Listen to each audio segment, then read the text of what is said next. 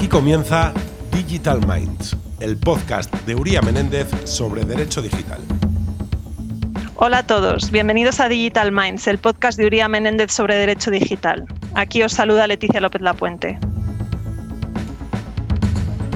En los últimos años, los criptoactivos y en especial las criptomonedas han pasado a convertirse en una realidad del mercado, pero no solo del mercado, también de nuestras conversaciones del día a día y, del mundo jurídico en general. En este episodio que titulamos Regulación de criptoactivos presente y futuro, vamos a intentar arrojar un poco de luz sobre ellos. En poco tiempo, palabras como blockchain, criptomoneda, token o bitcoin han pasado a formar parte de nuestro vocabulario. Pero en el terreno legal, en la parte más jurídica, aún queda mucho camino por recorrer. Y esto no es nuevo para los criptoactivos y las criptomonedas. Casi todo lo que tiene que ver con el mundo digital, las nuevas tecnologías, tenemos una circunstancia y es que en el mercado vemos cómo eh, se va mucho por delante y mucho más adelante que el marco jurídico que debe ampararlo. En los próximos minutos, por tanto, lo que vamos a hacer es tratar de explicar de qué hablamos cuando hablamos de criptoactivos y criptomonedas y de por qué es relevante una evolución en su marco regulatorio y en su estabilidad y en la seguridad jurídica. Ahora comenzamos. Para aproximarnos a este tema, eh, criptoactivos y criptomonedas, y para poder profundizar en él, en Uría Menéndez contamos con expertos en esta materia y hoy tenemos a Enrique Nieto y Andrés Alcalá con nosotros, que es un placer tenerles. Con ellos vamos a conversar acerca de este mundo de la regulación de los criptoactivos. Enrique y Andrés, bienvenidos, ¿cómo estáis? Hola Leticia, ¿qué tal? Muy bien, muchas gracias. Leticia, muchas gracias por la introducción. Muy bien, como vamos a empezar, como siempre, por el principio y como este es un mundo eh, para muchos desconocido, Vamos a empezar por lo más básico. Enrique, cuéntanos qué es un criptoactivo. Pues efectivamente es, lo más básico y, es la pregunta clave, ¿no? Porque, porque hasta hace bien poco, eh, y sobre todo abordando el tema desde una perspectiva jurídica, es una respuesta que una pregunta que no tenía una, respuesta sencilla o una respuesta clara, ¿no? Eh, eh, si uno escucha lo que se habla en medios, lo que, lo que habla, lo que habla el público en general, pues hay quien asocia el concepto de criptoactivo al Bitcoin, hay quien, hay quien habla de criptomonedas y piensa exclusivamente en, pues en, fichas de, dinero electrónico prácticamente. Hay quien habla de tokens. El concepto de criptoactivo es, es mucho más amplio que todo eso, comprende todo eso. Un Bitcoin es un criptoactivo, pero no solo, o una criptomoneda es un criptoactivo, pero, pero los criptoactivos van más allá de las criptomonedas. ¿no? Eh, digo que hasta hace poco no había una respuesta clara en esto porque desde un punto de vista jurídico lo que, la herramienta con la que contamos desde hace unos meses, desde septiembre del año, del año pasado, del año 2020, es un proyecto de reglamento comunitario, que es el proyecto que se conoce como MICA, Marketing Crypto Assets. Eh, digo que es un proyecto, es decir, no es una regulación que esté en vigor, pero desde luego es una buena base para, entender por dónde va a ir eh, la regulación en el campo de los criptoactivos. ¿no? Y, este, proyecto, eh, este proyecto de MICA incluye una, una definición de criptoactivo por primera vez eh, por primera vez en el ámbito legal. La definición que nos, da, que nos da MICA es muy general, habla de cualquier representación digital de valor o de derechos, con independencia de la naturaleza de ese valor o esos derechos, cualquier representación digital de ese valor o ese derecho que sea susceptible de ser transmitida a través de tecnología blockchain, a través de tecnología de registros descentralizados. Con lo cual, lo que tenemos es una definición amplísima que capta eh, pues una variedad enorme de criptoactivos. Ya que sabemos lo que es un criptoactivo, a mí me gustaría pasar a Andrés y que me contara un poquito y nos contara a todos qué tipo de criptoactivos podemos encontrar y, si están categorizados de alguna manera. Pues eso es una muy buena pregunta, Leticia, porque en, la práctica, en, digamos, cuando salimos y vemos lo que, lo que está ocurriendo en, en el mundo real, pues los criptoactivos se, pueden presentar en, múltiples maneras, ¿no? Y tienen, características muy distintas, mm, una naturaleza muy distinta. Y, la verdad es que, hilando un poco con lo que comentaba Enrique, mm, actualmente no hay ninguna regulación que establezca específicamente cuáles son los distintos tipos de criptoactivos. Dicho esto, Em, hay un consenso en, el mercado y en particular por muchos de los reguladores y las, autoridades competentes en cuanto a cuáles son los principales tipos de, criptoactivos que existen. Y, de manera simplificada, para, no enrollarnos mucho, se podría decir que existen tres grandes tipos de criptoactivos. El más conocido, probablemente, eh, es el de las criptomonedas, ¿no? y es el, el, que principalmente escuchamos cuando alguien hace alguna referencia al mundo blockchain o al mundo de los criptoactivos, porque bueno, normalmente la gente habla de Bitcoin, ¿no? O, de alguna otra criptomoneda. Eh, pero existen otros tipos de criptoactivos. Eh, están los utility tokens, que son Mm, yo diría, y no sé, Enrique, aquí corrígeme si me equivoco, pero yo creo que podría ser posiblemente el mayor sector hoy en día y son, son criptoactivos que no están configurados como un, digamos, como un medio de pago o, o, su naturaleza no se asimila a la de una moneda, sino lo que buscan es eh, incorporar un, una prestación de un servicio o, o, el acceso a un servicio, más que nada. Efectivamente, son los que llaman los tokens de utilidad, eh, son prácticamente cualquier, cualquier derecho, cualquier representación de valor es susceptible de convertirse en un criptoactivo de utilidad. Es decir, aquí es donde incluiríamos una tokenización de activos inmobiliarios, por ejemplo, entrarían dentro de esta categoría.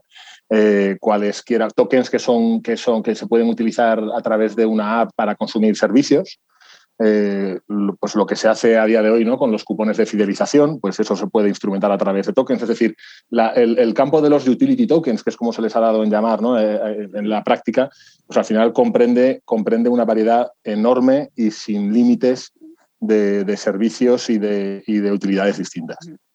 Y, luego estaría la tercera categoría, que, que, yo creo que a nivel regulatorio es la que ha, la que ha planteado mayores, digamos, problemas para las autoridades competentes y particularmente para las, las, autoridades que están involucradas en el sector de los mercados de valores, y es los security tokens. Al final los security tokens son, son criptoactivos que incorporan un valor eh, asimilable a lo que vendría siendo un instrumento financiero, ¿no? O sea, es un criptoactivo que al final se puede asimilar mucho a una acción o a un bono.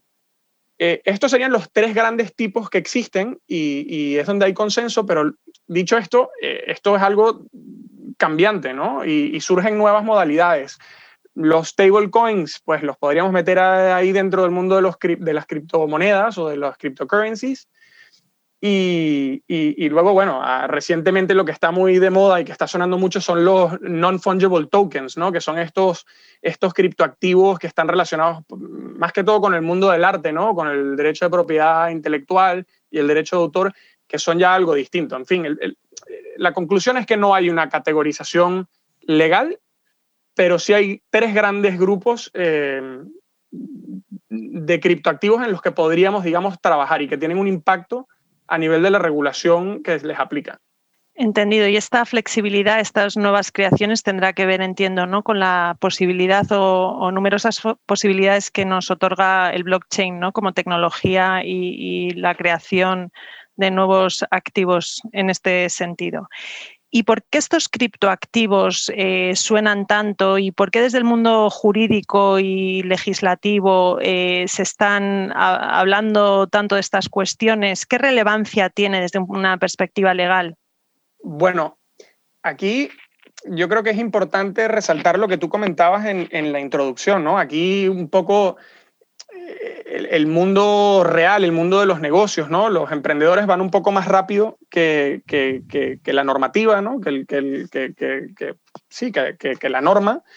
Y, y, esta nueva tecnología, este nuevo protocolo que, se ha inventado, que es el blockchain, ha permitido que se realicen determinadas actuaciones, determinadas operaciones en una forma que no casa con la normativa que tenemos actualmente, principalmente porque elimina la figura de los intermediarios en muchos aspectos.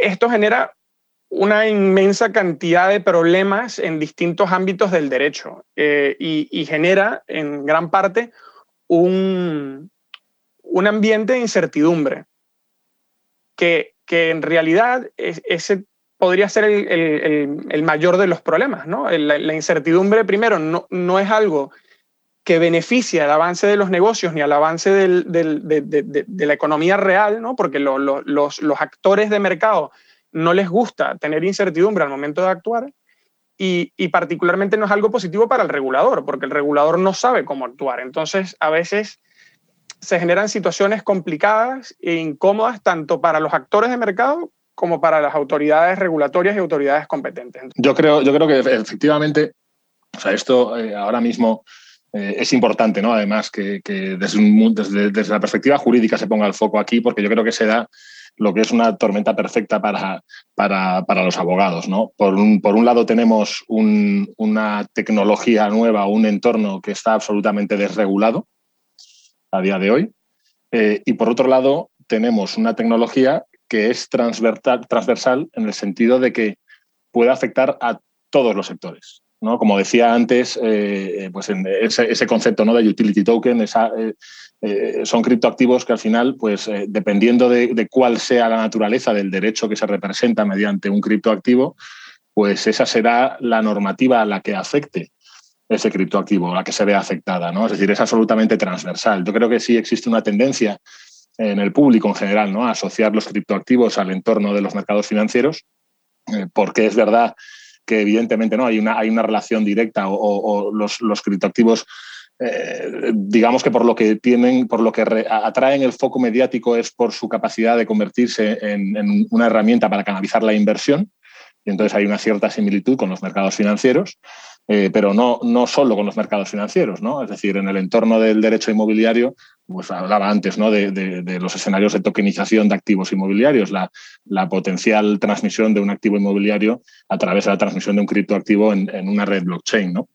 que es una realidad a día de hoy. Eh, y esto puede afectar a, pues a, cualquier, a cualquier sector. No hay ningún sector eh, que sea ajeno a esto.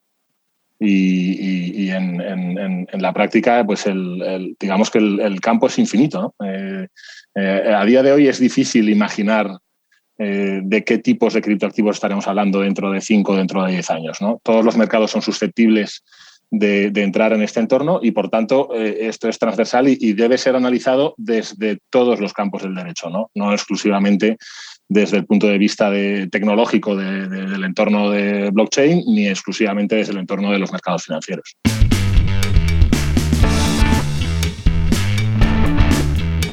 Estás escuchando Digital Minds, el podcast de Uría Menéndez sobre derecho digital.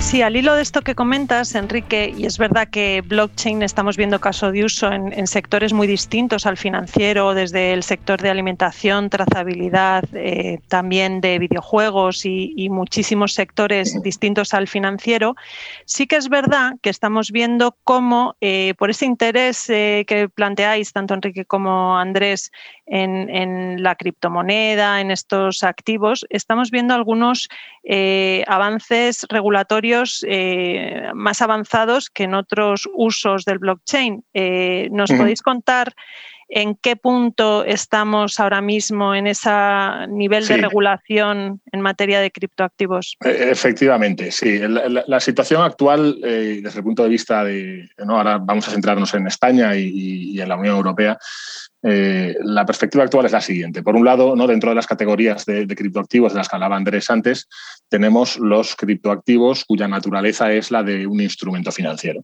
Es decir, pues una tokenización de acciones, una tokenización de, obligaciones. Eh, no dejan de ser los mismos instrumentos financieros de siempre, solo que representados a través de una tecnología novedosa. No cambia el fondo, cambia la forma. Entonces, el, consenso al que se ha llegado es que esos criptoactivos han de estar sometidos a la misma normativa que afecta a los instrumentos financieros tradicionales, es decir, eh, todo lo que es el marco MIFID y la normativa de desarrollo de MIFID, tanto en la Unión Europea como en España. ¿no? Eh, reglamento de folletos, eh, normativa de transparencia, reglamento de abuso de mercado. En la medida en que estamos hablando de instrumentos con la misma naturaleza que los instrumentos financieros, han de acogerse a esa normativa. Y ahí lo que encontramos es una dificultad técnica.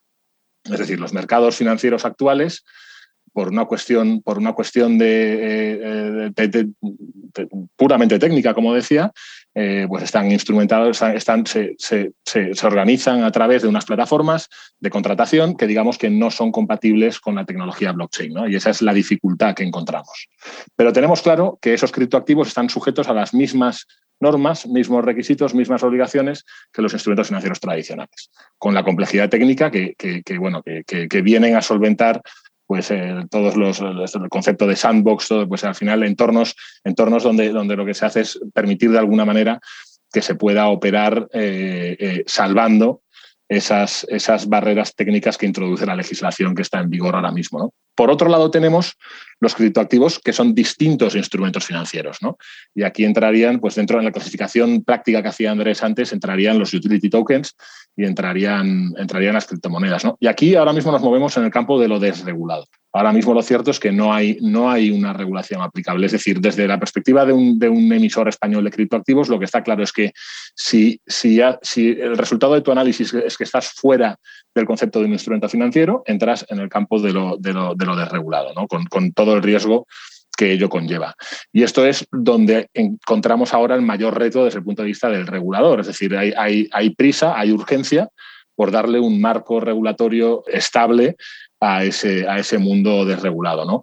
Lo más reciente que tenemos y, que es de actualidad, hace, hace escasamente unas semanas, pues ha publicado una modificación de la Ley de Mercado de Valores, eh, donde se otorga eh, capacidad y, competencia a la CNMV para poder regular la publicidad de criptoactivos, aunque no constituyan instrumentos financieros. Es decir, el regulador financiero se le atribuye un poder que ahora mismo no se le atribuye a nadie, pues se le atribuye ese poder de controlar la publicidad y la información que se facilita al mercado de criptoactivos, aunque sean distintos de instrumentos financieros, cuando sean susceptibles de ser ofrecidos como, como instrumento de inversión, que es lo habitual. Entonces, bueno, pues ya tenemos, ya tenemos por lo menos un regulador eh, que, podrá supervisar la publicidad, no solo, evidentemente, de aquellos criptoactivos que sean instrumentos financieros, sino también de los que no lo sean.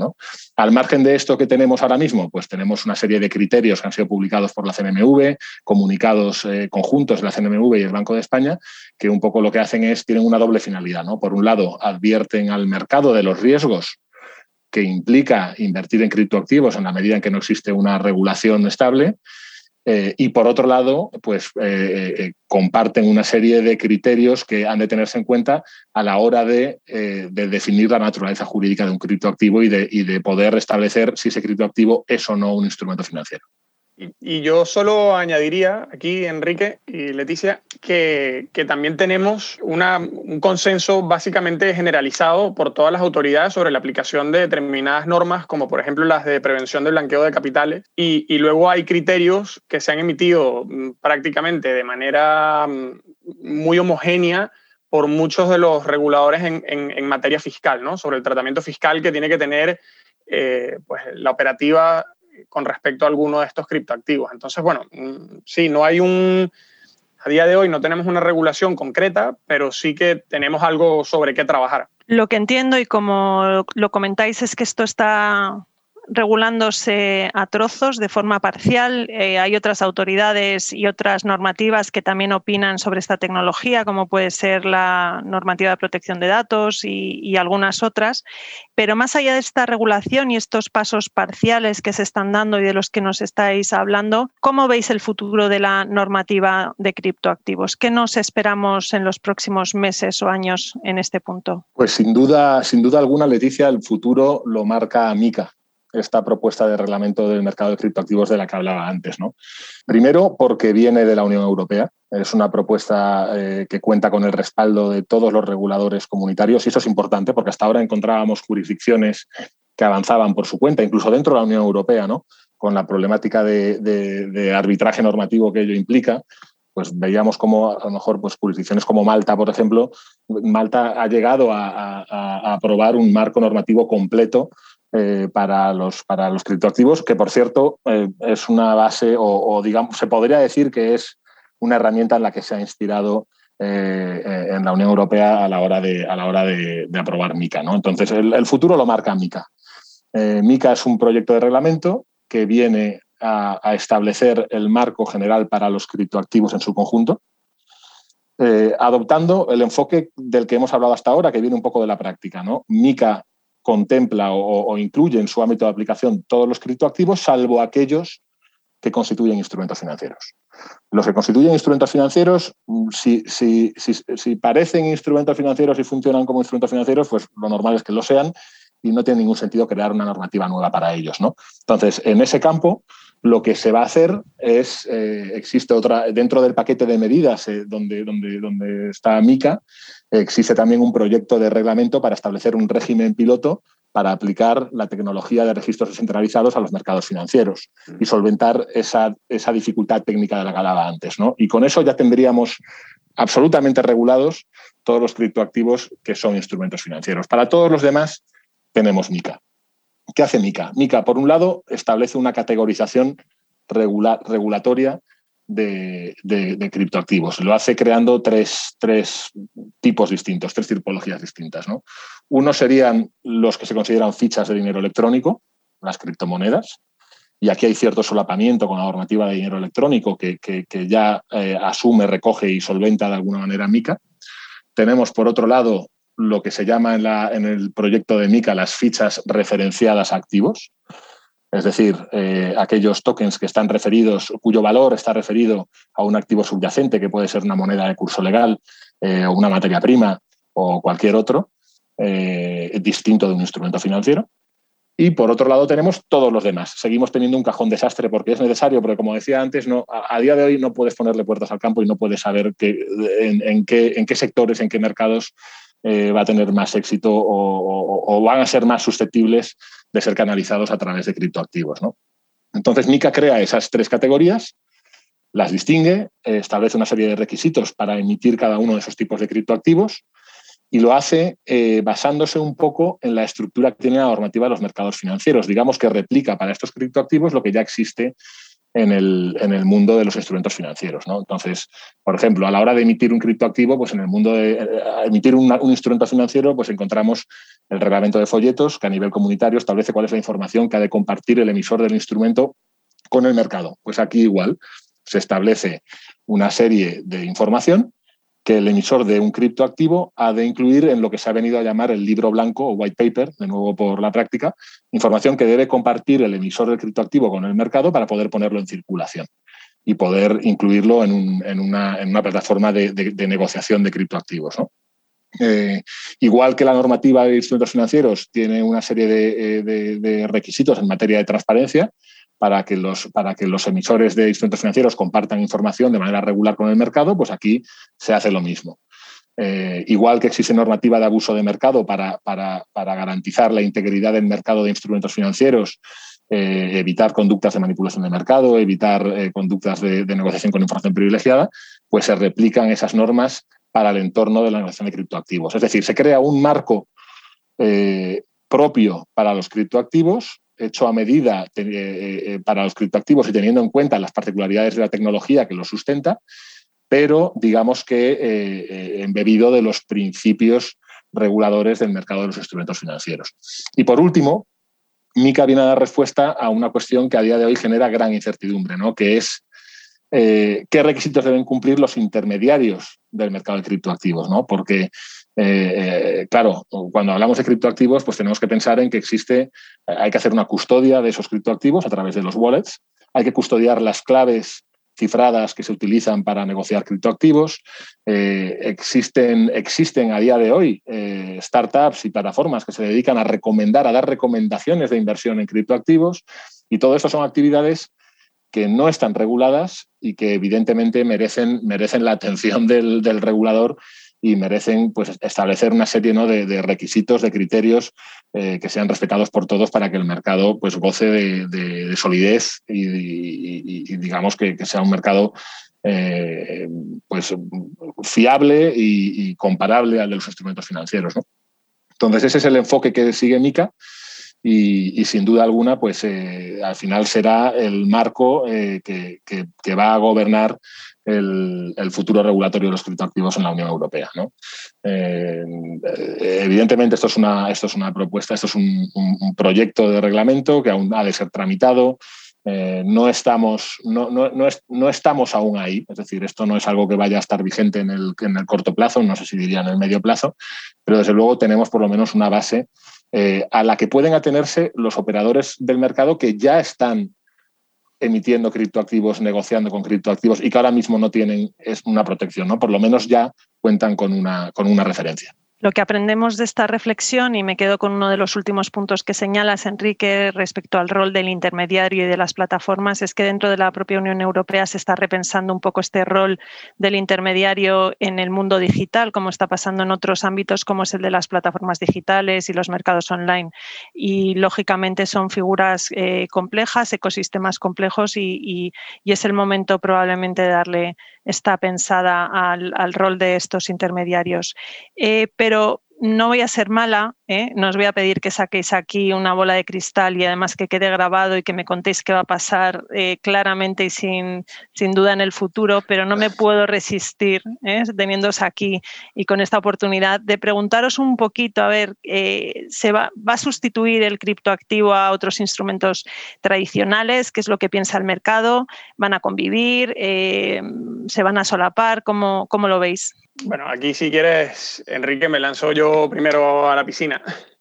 Eh, no, me gusta dar mm, predicciones, ¿no? Pero creo que los dos proyectos normativos que se están manejando hoy en día a nivel de la Unión Europea son muy positivos y, generan, el ambiente, un ambiente óptimo para que los criptoactivos y, más que todo la tecnología blockchain, ¿no? Que al final es de lo que se trata todo esto, pues despegue ¿no? y, de verdad coja un poco de tracción, que yo creo que es lo que falta. Ahora, la pregunta que nos hace ¿sustituirá los criptoactivos a los instrumentos tradicionales?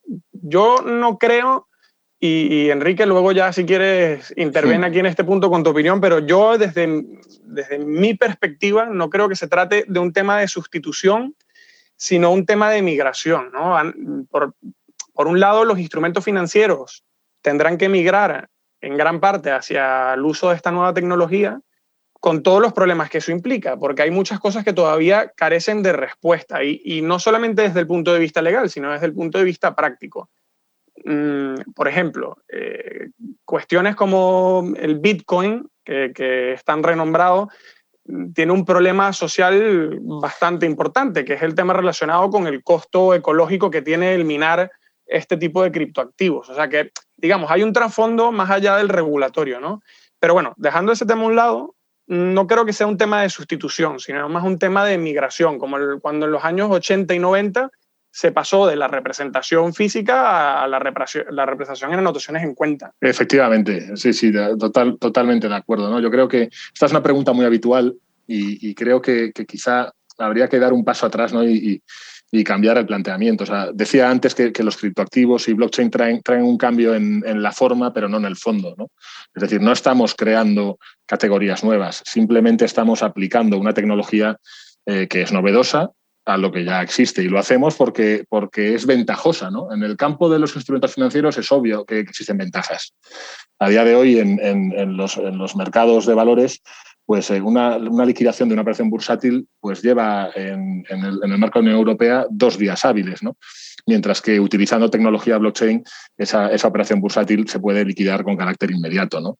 Eh, es decir, está claro que es una tecnología que, elimina intermediarios, con lo cual eh, supone un ahorro de costes y, una maximización de la eficiencia y, y ayuda a mejorar en tiempos, con lo cual es obvio que esa tecnología vendrá a imponerse. Tiene todo el sentido del mundo. ¿no? Lo mismo ocurre con el dinero electrónico. Pues es, a nadie se le escapa ¿no? que, manejar este euro electrónico, que, es un proyecto que existe ¿no? a, nivel comunitario, pues, eh, pues hombre, será, siempre será más sencillo que acuñar moneda eh, y, digamos, seguir la vía tradicional. ¿no? Con lo cual yo, yo estoy totalmente de acuerdo con Andrés. No hablaría tanto de una sustitución Decía Andrés de una, de una, migración, antes comentábamos también, incluso una, una criptoactivación de los instrumentos tradicionales. Es decir, eh, yo creo que, que, no, no, estamos, no estamos siendo, no estamos eh, asumiendo mucho riesgo si, si decimos que, lo que cabe esperar es que cada vez más instrumentos tradicionales de distintos ámbitos empiecen a cambiar su forma de representación, eh, empiecen a ser representados mediante criptoactivos y se beneficien de, todas las ventajas que, otorga la, tecnología eh, blockchain, la tecnología de registros descentralizados a la hora de intercambiarlos y de, de manejarlos.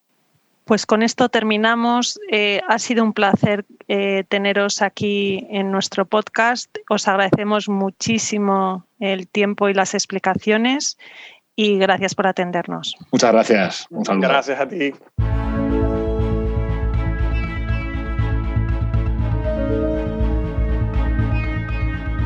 Para concluir, podemos decir que solo el desarrollo regulatorio claro, estable, coordinado entre mercados y jurisdicciones puede acabar con esa incertidumbre del mundo de los criptoactivos y las criptomonedas que vivimos ahora mismo.